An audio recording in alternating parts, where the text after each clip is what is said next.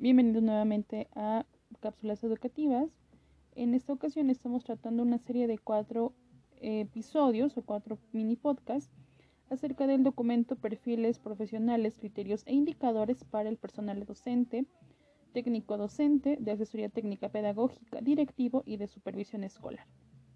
Que como comentamos en el primer, segundo y tercer mini podcast o, en los episodios anteriores, este documento salió el 11 de diciembre del 2020 y vino a suplir lo que antes conocíamos como los PPI o los perfiles, parámetros e indicadores. En el primer capítulo checamos el dominio 1, en el 2 el dominio 2, en el 3 el dominio 3 y ahora nos corresponde revisar el dominio número 4, una maestra, un maestro que participa y colabora en la transformación y mejora de la escuela y de la comunidad. Como recordarán, en los anteriores vimos la importancia del contexto, de conocer a los alumnos, de eh, ser una escuela inclusiva. De, en el primer dominio, por ejemplo, la importancia de conocer los fundamentos legales y por qué es importante trabajar en conjunto con la comunidad escolar porque nuestro alumno goce del derecho a la educación y que no sea una educación cualquiera, que sea una educación de excelencia. En este dominio vamos a eh, tocar principalmente las habilidades y actitudes que debe tener una maestra o un maestro para colaborar en el trabajo de la escuela. Esto encaminado a prestar un servicio educativo incluyente, equitativo y de excelencia para todos los alumnos. Por lo cual, el maestro o maestra debe comprometerse con una cultura del aprendizaje, en la que su máxima aspiración eh, tanto de él como de sus compañeros, es decir, del colectivo docente, sea fomentar la formación integral de todos los alumnos del plantel. Para esto, el maestro o la maestra que esté frente del grupo debe alinear sus diferentes actividades con la gestión que se realiza en la escuela para brindar un servicio educativo regular con el que garantice que los alumnos tengan oportunidades sistemáticas de aprendizaje, durante toda la jornada, ya sea matutina o vespertina, los días que tenga el año lectivo. Hace unos años o hace unos ciclos escolares teníamos diferentes calendarios de 190, 195 días o de 200 días. Sin embargo, ahora, bueno, tenemos un año lectivo de 200 días efectivos. También esto va a permitir que el maestro o maestra participe en la toma de decisiones relacionadas con los procesos de mejora de la escuela y que su manera de actuar sea congruente con estas decisiones que toma en colectivo. También vamos a tomar en cuenta los saberes y las habilidades que cuenta, con las que cuenta perdón, el docente. ¿Para qué? Para que pueda participar en los procesos de aprendizaje entre pares, es decir, entre los mismos maestros y que esto le proporcione la capacidad de diálogo, de argumentación de reflexión y además de que pueda reflexionar sobre su práctica docente en función del logro de los aprendizajes de sus alumnos. De igual manera, este dominio va encaminado a que el maestro logre la vinculación de la familia y la comunidad con la escuela o con su grupo. Eh, esto lo va a hacer a partir de reconocer el papel que tiene eh, tanto la familia y la comunidad en el aprendizaje y la formación integral de los alumnos, así como la necesidad de establecer mecanismos de comunicación, obviamente basados en el respeto y el aprecio a la diversidad social, cultural y lingüística de las familias. ¿A qué va con los mecanismos de comunicación? Reuniones, eh, utilizar eh, citatorios, a lo mejor como lo estamos viendo ahora, un grupo de WhatsApp. Esto va encaminado a la colaboración, a crear alianzas entre la escuela y la comunidad, eh, la escuela y los padres de familia, entre los mismos padres de familia y los mismos maestros y también los alumnos, para que compartan valores, normas, formas de convivencia, se aporten saberes y prácticas culturales. Es por esto que el maestro o la maestra debe implementar un conjunto de herramientas para valorar y aprovechar los saberes comunitarios en favor de una educación inclusiva, intercultural y de excelencia. Ahora bien, los criterios e indicadores que corresponden a este dominio el, dominio número 4, el dominio, eh, el, criterio 4.1, perdón, es participa en el trabajo de la escuela para el logro de los propósitos educativos y de ahí sale el 4.1.1 asume el cumplimiento de sus responsabilidades conforme a la normativa vigente y en el marco de una escuela que aspira a brindar un servicio educativo incluyente y de excelencia. 4.1.2 colabora en el diseño, implementación y evaluación del programa escolar de mejora continua, asumiendo responsabilidades en el logro de las metas y objetivos de la escuela. 4.1.3 aporta ideas fundamentales en su experiencia y conocimientos acerca de los procesos de enseñanza y aprendizaje, así como de la organización y funcionamiento de la escuela, que contribuyen a la toma de decisiones en el Consejo Técnico Escolar para la transformación y mejora del servicio educativo de la escuela. 4.1.4 desarrolla con el colectivo docente propuestas de innovación pedagógica y de mejora de gestión escolar que apoyen los logros educativos como parte del programa de mejora continua. Como anotación, en este primer eh, indicador se trabajan dos términos, Consejo Técnico Escolar y Programa eh, Escolar de Mejora Continua.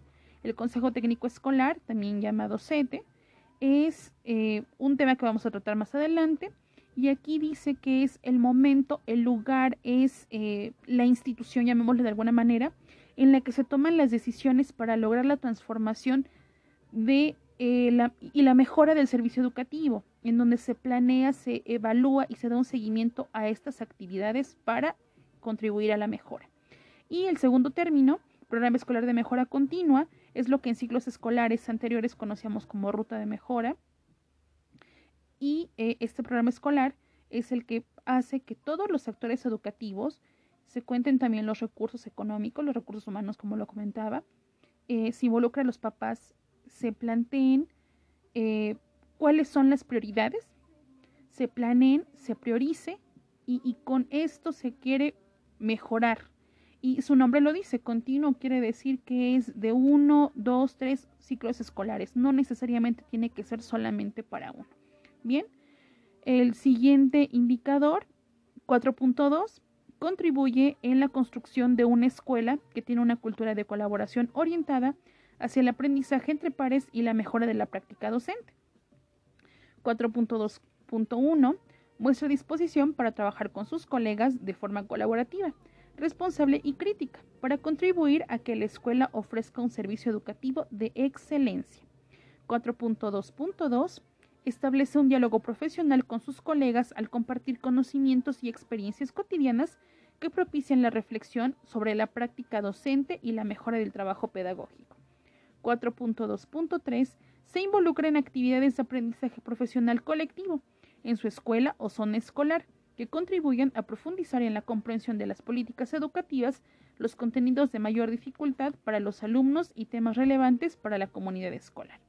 4.2.4 muestra apertura para recibir asesoría y acompañamiento técnico-pedagógico del personal directivo y de la supervisión escolar orientadas a documentar, analizar y mejorar su práctica docente. En este punto, y, con, estos eh, criterios e indicadores, nos damos cuenta aquí la importancia que tiene el aprendizaje entre pares, es decir, entre docentes. Y lo menciona que no necesariamente o no únicamente tiene que ser en la escuela. Podemos crear una red de aprendizaje y una red profesional con docentes eh, de otras zonas, de otros niveles educativos y deben involucrarse no solamente el directivo, también eh, el apoyo técnico pedagógico o asesor técnico pedagógico y la supervisión escolar. ¿Para qué? Para que el maestro pueda sistematizar, analizar, documentar y mejorar su práctica docente. El siguiente punto, el 4.3, involucra a las familias de sus alumnos y a la comunidad en la tarea educativa de la escuela. Utiliza el 4.3.1, perdón, utiliza formas de comunicación asertiva, con las familias de sus alumnos, que responden a las características de sus contextos culturales, lingüísticos y sociales. 4.3.2 genera espacios y formas diversas de encuentro en las familias que permiten coordinar acciones orientadas a la mejora y al máximo logro de aprendizaje en todos los alumnos. 4.3.3 desarrolla acciones para que las familias de los alumnos sean corresponsables en la tarea educativa de la escuela, basadas en el respeto, la confianza, equidad, inclusión y convicción de que ellas aportan a los logros educativos de sus hijos. 4.3.4 colabora en actividades que favorecen el intercambio de saberes, valores, normas, culturas y formas de convivencia entre la escuela y la comunidad y busquen el bienestar común. En este último punto, como lo mencionábamos al principio, se busca involucrar a la comunidad. A fin de cuentas, la escuela pertenece a una comunidad, se encuentra en una comunidad, está dentro de una comunidad. Nuestros alumnos, los padres de familia, pertenecen a esa comunidad, entonces no debemos hacerla a un lado. Debemos buscar la manera de que haya una vinculación, una unión, que se amalgamen, que los papás se involucren en el aprendizaje de sus hijos. Pero debemos hacer esta tarea basada en el respeto, en la confianza, en la equidad y buscar que haya una inclusión de nuestros alumnos, que no se haga una distinción por eh, la lengua, por el estrato social, por eh, si son hombres o mujeres, por el color de piel. Aquí debemos buscar que la convivencia entre la escuela y la comunidad sea basada también en valores y en los saberes. Muchos eh, papás, abuelitos, tíos de nuestros alumnos pueden compartir lo que saben y eso también puede ser benéfico para nuestros alumnos. ¿Cuál es la finalidad de esto? El bienestar común, tanto de la comunidad como de los alumnos. Como lo comentaba, porque a fin de cuentas, pues hasta los maestros pertenecemos, cuando estamos en una escuela, a esa comunidad. Espero que este cuarto dominio, con el que cerramos esta serie de el documento Perfiles Profesionales, Criterios e Indicadores, sea de utilidad.